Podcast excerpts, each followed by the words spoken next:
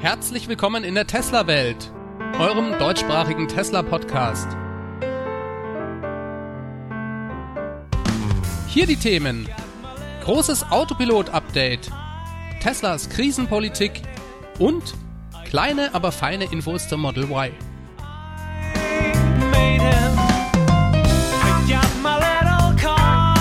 Mein Name ist David und dies ist die Folge 110.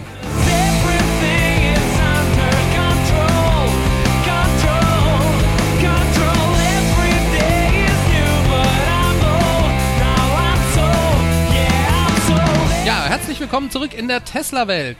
Ich weiß, ich weiß, ich weiß, der Sound klingt nicht so gut wie sonst. Mir ist leider was Dummes passiert. Ich habe mein Soundequipment runtergeworfen und das war prompt auch kaputt. Daher habe ich mir diese Woche für die Aufnahme eine Notlösung gebastelt. Klingt vermutlich dementsprechend schlecht. Aber ihr wisst ja, wie das im Moment ist. Man kann nicht einfach in den nächsten Laden rennen und sich neues Equipment kaufen. Wir haben eine weitere Woche Krise hinter uns. Ich hoffe, ihr lasst euch dadurch eure Laune weiterhin nicht verderben. Schön, dass ihr auch diese Woche wieder eingeschaltet habt und mit dabei seid. Und ich werde versuchen, euch zumindest für knapp 30 Minuten auf andere Gedanken zu bringen. Denn wir reden natürlich wie immer über Tesla. Ganz ohne Bezug zur aktuellen Situation komme ich aber leider auch nicht aus. Ich bin auch selbst immer noch krank. Verdammt, das sind jetzt schon drei Wochen. Eine echt hartnäckige Grippe, die mich da erwischt hat. Und Tesla ist selbstverständlich auch massiv von der aktuellen Situation betroffen. Wie ihr wisst, steht die Produktion in den Werken Fremont und New York still, wobei Elon diese Woche ankündigte, Teile der Gigafactory in New York wieder aufzumachen. Und zwar, um Beatmungsgeräte für die USA herzustellen. Tesla besorgt also nicht nur Beatmungsgeräte und Masken aus China, das hatte ich euch ja in der letzten Woche berichtet, sondern sie wollen tatsächlich selbst auch welche herstellen.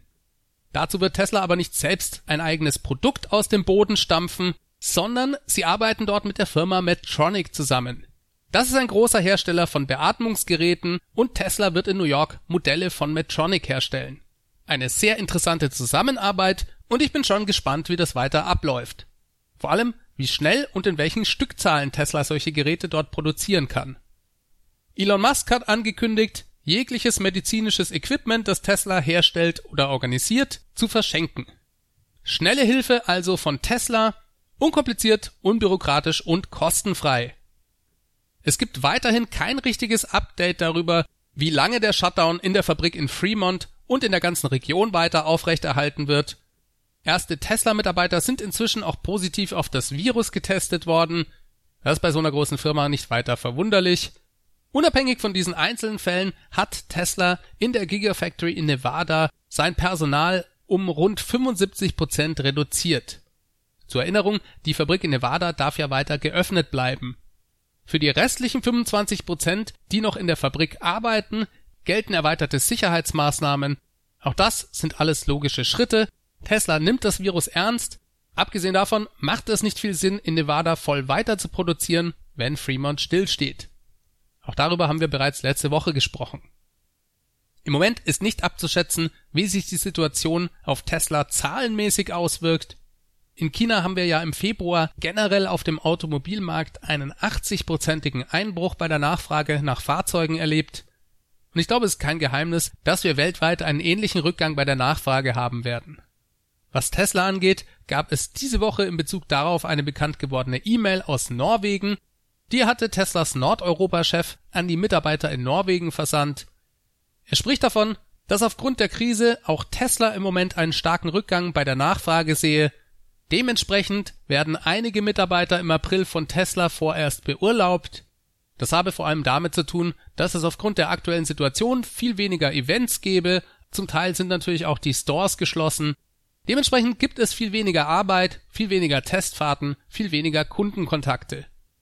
Darauf reagiert Tesla, wie das arbeitsrechtstechnisch genau in Norwegen gesetzlich geregelt ist, war dem entsprechenden Artikel auf Business Insider leider nicht zu entnehmen. Ich bin mir also zum Beispiel nicht ganz sicher, ob die entsprechenden Mitarbeiter bei Tesla bezahlten oder unbezahlten Urlaub nehmen. Vielleicht gibt's ja dort auch sowas wie Kurzarbeit. In Deutschland gibt es bei Tesla tatsächlich inzwischen Kurzarbeit. Die Tesla Stores gehören auch hierzulande zum Einzelhandel und sind dementsprechend geschlossen. Die Service Center sind allerdings weiter geöffnet. Die zählen als Handwerksbetriebe und generell darf man in Deutschland derzeit bei Problemen mit seinem Fahrzeug in die Autowerkstatt gehen. beziehungsweise bei Tesla dann eben ins Tesla Service Center. Für Tesla-Mitarbeiter in Deutschland hat die Kurzarbeit den Vorteil, dass es dadurch vorerst keine betriebsbedingten Kündigungen geben darf. Bezüglich Kündigungen habe ich ehrlich gesagt, was Tesla angeht, aus den USA noch gar nichts gehört. Hier muss man die Entwicklung mal weiter abwarten und das Beste hoffen. Ende dieser Woche werden wir vermutlich bereits die Zahlen für das erste Quartal bekommen. Darüber berichte ich euch dann ausführlich nächste Woche. Einen kleinen Beitrag habe ich für euch diese Woche auch zum Model Y. Wir haben ja in den letzten Wochen schon die allermeisten Details zum Model Y erfahren können. Trotzdem kommen immer wieder kleine neue Details über das neueste Fahrzeug von Tesla ans Tageslicht. Und auch diese Woche gibt es wieder so ein paar kleine, aber feine Details. Das Model Y hat anscheinend ein beheiztes Radar. Das hat der Tesla-Hacker mit dem schönen Pseudonym Green the Only auf Twitter geschrieben. Der hat irgendwoher ein paar Schaltpläne für das Model Y in die Finger bekommen und ihm ist aufgefallen, dass dort eine Heizung für das Radar verzeichnet ist. Hier geht es darum, die Funktion des Radars auch bei widrigen Wetterbedingungen möglichst zuverlässig aufrechtzuerhalten. Feuchtigkeit, Schnee und Eis sollen damit entfernt werden. Das ist eine der Herausforderungen beim autonomen Fahren, denn die Sensoren, die müssen ja in allen Wetterlagen funktionieren. Tesla hat bereits eine Heizung bei allen Kameras eingebaut, beim Radar war das bisher aber noch nicht der Fall. Weder beim Model S noch beim Model X noch beim Model 3. Elon hatte vor ungefähr zwei Jahren dazu schon mal was auf Twitter geschrieben. Damals meinte er, dass es vermutlich schon Sinn machen würde, für das Radar eine Heizung zu verwenden, selbst wenn man dauerhaft plane, voll und ganz auf ein kamerabasiertes System zu setzen und das Radar vermutlich dann nur noch eine untergeordnete Rolle spielen würde. Wie ihr seht, hat's jetzt also eine ganze Weile gedauert, bis dies jetzt letztendlich im Model Y Einzug erhalten hat. Wobei, ich meine, in den allerersten Model S, noch vor dem Facelift, da gab's auch schon mal ein beheiztes Radar von Bosch. Ich bin mir nicht hundertprozentig sicher und ich weiß vor allem auch nicht, warum Tesla dies nicht weiter im Einsatz hat. Vielleicht hatte das ja was mit dem Facelift zu tun. Wenn da jemand eine Info zu hat, kann er sich gerne bei mir melden. Auf jeden Fall eine gute Nachricht und eine positive Verbesserung für das Model Y.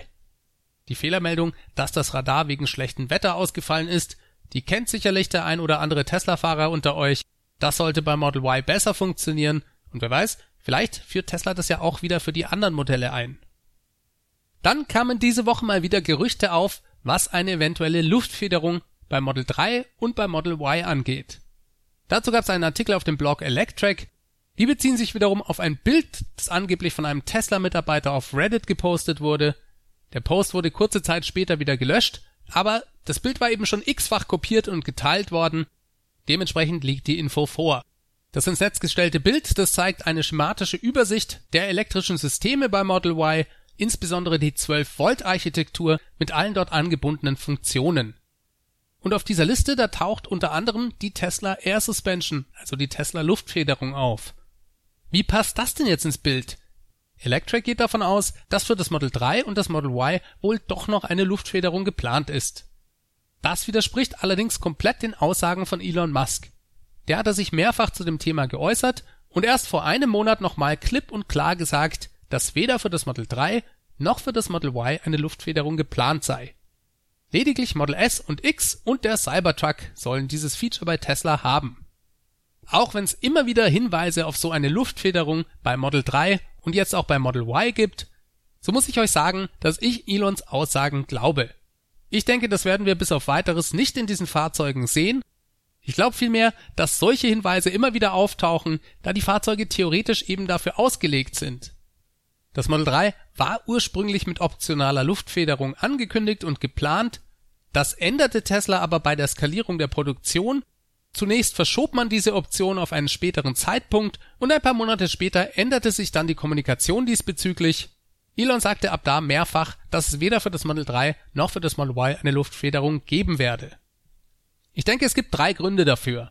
Einmal eine ausreichende Nachfrage für beide Modelle. Die Fahrzeuge sind auch ohne Luftfederung attraktiv genug. Zweitens verkompliziert jede weitere Option die Produktion der Fahrzeuge. Und drittens zieht Tesla damit auch eine klare Linie zwischen seinen Premium-Modellen und den Fahrzeugen für den Massenmarkt. Der Cybertruck hat vielleicht noch so eine gewisse Sonderstellung, denn dort ist die Luftfederung ja ein essentielles Feature. Die Ladefläche soll sich mit der Luftfederung zum Beladen absenken lassen und die Federung des Fahrzeugs wird dynamisch je nach Ladung und Verteilung des Gewichts der Ladung im Fahrzeug angepasst. Der Cybertruck ohne Luftfederung macht also wenig Sinn. Also, ich denke genau wie Elon sagt, wird es erstmal keine Luftfederung für das Model 3 und das Model Y geben, obwohl Tesla die Fahrzeuge technisch dafür ausgelegt hat. Oh, und dann gab's noch ein kleines Detail, bevor ich's vergesse. Vielleicht könnt ihr euch noch erinnern, vor zwei Folgen, da haben wir zum ersten Mal über das Handbuch des Model Y gesprochen und über die Tatsache, dass darin kein einziges Wort zu einer Anhängerkupplung steht. Und ich habe euch damals gesagt, macht euch keine Sorgen, das heißt nicht, dass es keine Anhängerkupplung fürs Model Y geben wird, Infos dazu können durchaus später noch kommen. Und bumm, zwei Wochen später ist es bereits soweit. Den entsprechenden Bericht dazu gab's auf tasmanian.com zu lesen. Die haben ein paar interessante Screenshots mit den technischen Spezifikationen für eine Anhängerkupplung gepostet. Anscheinend wurde ihnen das von einem Insider zugespielt. Ja, und auf dieser Dokumentation, da gab es unter anderem technische Details zum Anschlussstecker. Das ist vielleicht noch relativ langweilig, denn es handelt sich dabei um einen ganz normalen Standardstecker mit sieben Pins. Vielleicht ist er in Europa wieder anders, keine Ahnung. Ich glaube, beim Model 3 hat er eigentlich zwölf Pins. Neben der Neuigkeit, dass es eine Anhängerkupplung geben wird, ist die nächste interessante Frage natürlich, wie viel kann man denn mit dem Model Y ziehen? Ja, und auch darüber gibt's in den Unterlagen von Tasmanian die entscheidende Info. Die Antwort ist 4451 Kilogramm bei einer Stützlast von maximal 145 Kilogramm.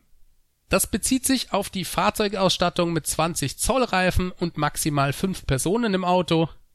Wie das bei anderer Bereifung ausschaut, ist aus diesen Infos nicht ersichtlich.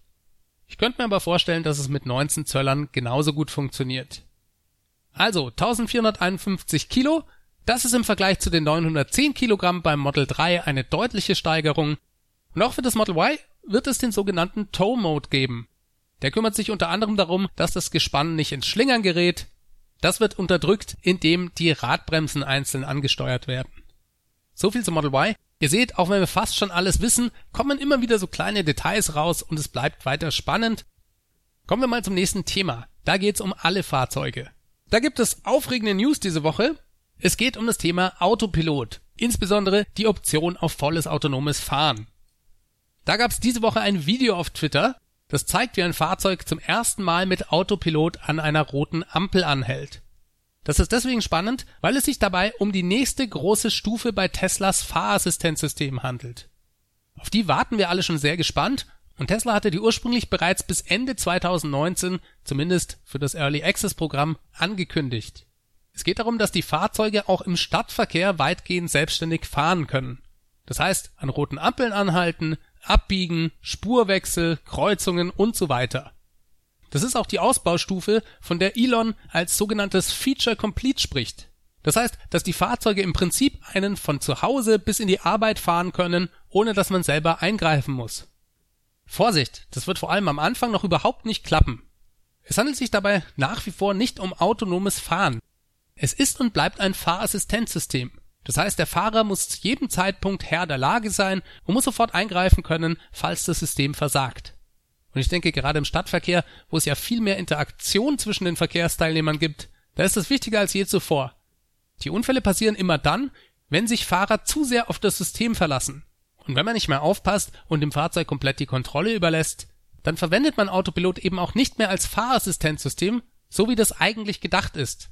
Das ist ganz wichtig, wir sind ja also alle gefordert, dies uns immer wieder vor Augen zu führen und diesen Fehler nicht zu machen. Kommen wir noch mal kurz zurück auf das Video. Der Fahrer, der das gepostet hat, der nimmt anscheinend an diesem Early Access Programm teil.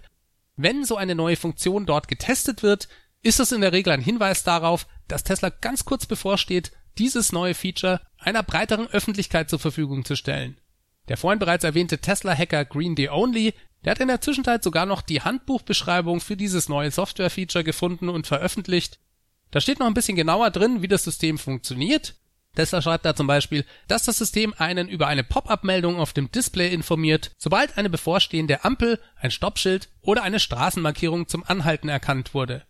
Das Fahrzeug verlangsamt dann selbst bei einer grünen Ampel automatisch die Fahrt und dann muss man kurz aufs Gaspedal drücken oder den Schalthebel kurz nach unten drücken um dem Fahrzeug die Erlaubnis zum Weiterfahren zu erteilen. Tut man das nicht, hält das Fahrzeug automatisch an. Wo es anhält, wird ebenfalls auf dem Display mit einer roten Linie angezeigt. Wenn man jedoch die Freigabe zum Weiterfahren erteilt, wird diese rote Stopplinie grau auf dem Display, Das Fahrzeug beschleunigt dann wieder auf die eingestellte Reisegeschwindigkeit und fährt über die Kreuzung. Dann schreibt Tesla noch ein paar Dinge über die Erkennung. Und zwar werden dafür die drei nach vorne gerichteten Kameras eingesetzt, sowie zusätzlich GPS-Daten. Damit erkennt dann das System Ampeln, Straßenmarkierungen und Stoppschilder. Das heißt natürlich im Umkehrschluss auch, dass Ampeln nur erkannt werden können, wenn sie für die Kamera sichtbar sind.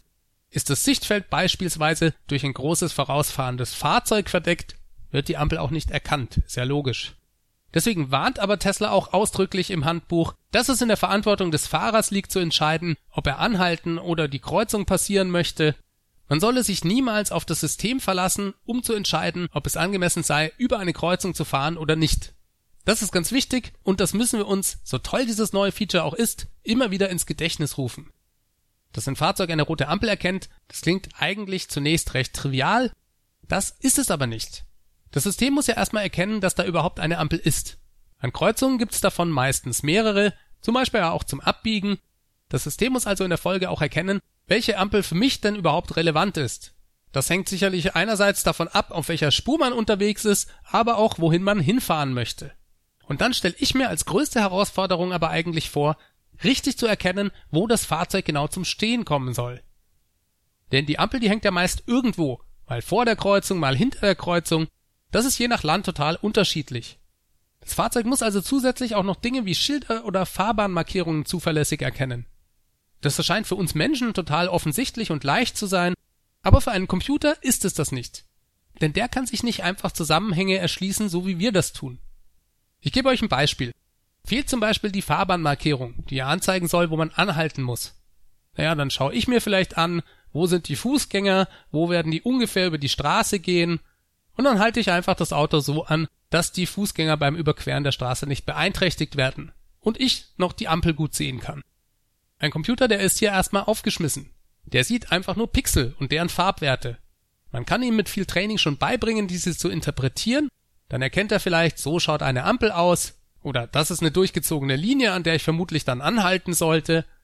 Aber es gibt da so viele Sonderfälle und individuelle Situationen, dass es fast unmöglich erscheint, ein System ausreichend zu trainieren, dass es diese 99,99999% Sicherheit bieten kann. Und darum geht's. Denn gerade diese Fahrbahnmarkierungen an Ampeln, die schauen ja jedes Mal anders aus. Die können ja auch mal fehlen oder beschädigt sein. Da halten ja ganz viele Leute, die bremsen alle drauf, die beschleunigen da. Das ist also alles andere als trivial. Daher ist es super spannend zu sehen, wie Tesla das hinbekommt und wie sich das System im Laufe der Zeit verbessern wird. Ich denke, am Anfang wird es da noch jede Menge Probleme geben. Das sagt Tesla ja auch selbst. Aber das System hat eben die Fähigkeit zu lernen. Das wird also über die Zeit besser. Tesla hat den großen Vorteil, als einziger Hersteller eine riesige Flotte an Fahrzeugen auf der Straße zu haben, die permanent Daten liefern.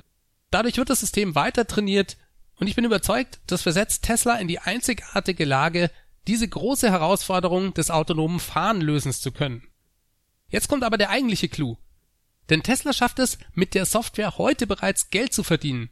Sie können damit die Margen auf ihre Fahrzeuge signifikant erhöhen. Und das sogar noch nach dem Verkauf. Und das schaffen sie bereits, auch ohne dass sie das autonome Fahren als Softwareproblem lösen. Das schafft Tesla einfach dadurch, dass sie die Software als Fahrassistenzsystem verkaufen und nicht als autonomes Fahren. Autopilot bietet ja bereits heute einen echten Mehrwert, indem es ein deutlich entspannteres Fahren ermöglicht. Die Tesla-Fahrer unter euch, die kennen das. Laut Tesla und den Daten von Tesla ist es sogar heute schon sicherer, mit aktiviertem Autopilot unterwegs zu sein als ohne. Die richtige Anwendung vorausgesetzt natürlich. Und je besser Autopilot funktioniert und je mehr Features Tesla dem System beibringt, desto mehr Kunden wollen das in Zukunft kaufen. Und Tesla kann es theoretisch allen Bestandskunden nachträglich verkaufen, weil sich die Autos auch hardwaretechnisch upgraden lassen. Wenn jemand die Option auf volles autonomes Fahren kauft, bedeutet das 100% reinen Gewinn für Tesla. Die Marge, die Tesla beim Verkauf des Fahrzeugs gemacht hat, erhöht sich dadurch nachträglich. Tesla erhöht regelmäßig den Preis für die Option auf volles autonomes Fahren. Der Gewinn, den sie damit erzielen, wird also in Zukunft noch steigen. Ja, und insgesamt ist das ein entscheidender Wettbewerbsvorteil für Tesla, wenn man das mal mit den anderen Automobilherstellern vergleicht. Und wie gesagt, das schafft Tesla alles, ohne das Rennen um die Entwicklung des autonomen Fahrens gewinnen zu müssen. Versteht mich nicht falsch, ich glaube, Tesla hat die besten Karten, um das Rennen zu machen, aber sie verdienen eben bereits heute damit Geld. Und das als Konzept ist schon ziemlich genial. Ich bin schon sehr gespannt, wann wir die neue Softwareversion bei den ersten regulären Kunden da draußen sehen. Wenn ich dann eine Einschätzung abgeben sollte, würde ich sagen, so ein, zwei Monate vielleicht. Wir werden sehen. So, dann habe ich zum Schluss noch eine ganz kleine Nachricht über einen Model 3 Besitzer aus Schweden für euch. Das ist Peter Fritzson, der gehört dem schwedischen Tesla Owners Club an und der hat einen Tipp bezüglich der Dachbox beim Model 3. Wie ihr vielleicht wisst, gibt es für das Model 3 ja einen Dachträger, auf dem man zum Beispiel eine Dachbox installieren kann. Ja, und das wirkt sich selbstverständlich negativ auf die Reichweite aus, da es den Luftwiderstand beim Fahren erhöht. Und Peter Fritzson, der hat da ein paar Messungen gemacht und hat festgestellt, dass der Dachträger alleine ungefähr 3,6% Reichweite kostet. Also ganz ohne Aufbau. Wenn man zusätzlich eine Dachbox installiert, dann liegt man bei ungefähr 16% laut seinen Tests. 16%, das geht eigentlich noch, finde ich. Jetzt hat er aber die Idee, die Dachbox mal versuchsweise einfach umgedreht zu installieren. Und siehe da, das Ergebnis war eine echte Überraschung für ihn. Denn er kam dann ungefähr auf den gleichen Wert, wie wenn er nur den Dachträger alleine installiert hätte, also auf diese 3,6 Prozent. Das scheint aerodynamisch also einen großen Unterschied zu machen. Ich bin mir nicht ganz sicher, ob es andere Nachteile damit sich bringt, wie zum Beispiel mehr Geräusche beim Fahren. Das müsste man mal noch genauer ausprobieren. In jedem Fall fand ich das eine interessante Beobachtung und ich dachte, ich gebe es euch einfach mal so weiter. Das können diejenigen, die mit Dachbox unterwegs sind, ja gerne mal ausprobieren. Haltet mich auf den Laufenden, ob es euch was bringt. Damit komme ich zum Ende dieser Folge. Entschuldigt bitte nochmal den Sound. Der wird nächstes Mal mit neuem Equipment wieder besser. Auch diese Folge wurde euch mit freundlicher Unterstützung des Tesla Owners Clubs Helvetia präsentiert. Ich bedanke mich bei allen ganz herzlich, die diesen Podcast unterstützen. Jede Art der Unterstützung ist willkommen und motiviert mich zum Weitermachen. Das könnt ihr gerne machen, indem ihr mir Anregungen, Beiträge oder Vorschläge schickt. Am besten per E-Mail an feedback at teslawelt.de oder ihr ruft die Tesla Welt Hotline an. Das ist die 0211 9763 2363. Wenn euch dieser Podcast richtig gut gefällt und ihr euch denkt, der hat's verdient, dann könnt ihr ihn auch gerne finanziell unterstützen. Infos dazu gibt's auf www.teslawelt.de. Alternativ geht es auch per PayPal über die E-Mail-Adresse. Und für alle, die sich einen Tesla kaufen, gibt es meinen Tesla Referral Code der Link dazu ist ts.la slash david 63148. Und selbstverständlich ist es auch immer super, wenn ihr den Podcast bewertet, entweder auf iTunes oder in eurer Podcast-App. Es bleibt mir euch eine gute Woche zu wünschen. Bleibt gesund, haltet die Ohren steif. Wir hören uns nächste Woche. Macht's ganz gut. Bis dahin. Ciao, ciao.